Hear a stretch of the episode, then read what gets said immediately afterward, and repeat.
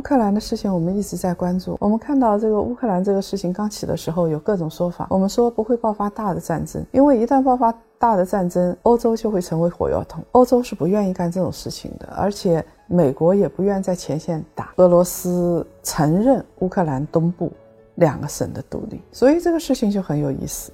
大家可以去看一看十几年前，甚至二十几年前的事情，就是从车臣。克里米亚，然后到乌克兰，历史有时候会重演，人性有时候很难改变，基本上是成一个定局。俄罗斯会支持一方，西方会嘟嘟囔囔的支持另一方，而俄罗斯支持的一方会动作非常迅速的宣布独立，同时被俄罗斯承认，然后过一段时间，这件事情就就过去了。乌克兰真的会打吗？我相信未必，所以。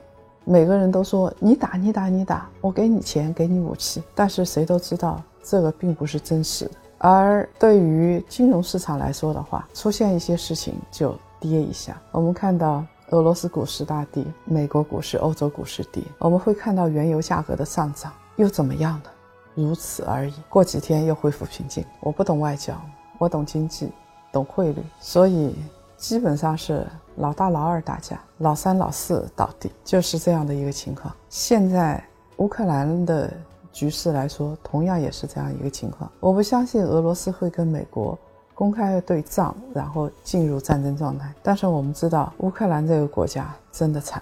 我们现在记得乌克兰的还有什么？除了战争，还有乌克兰美女。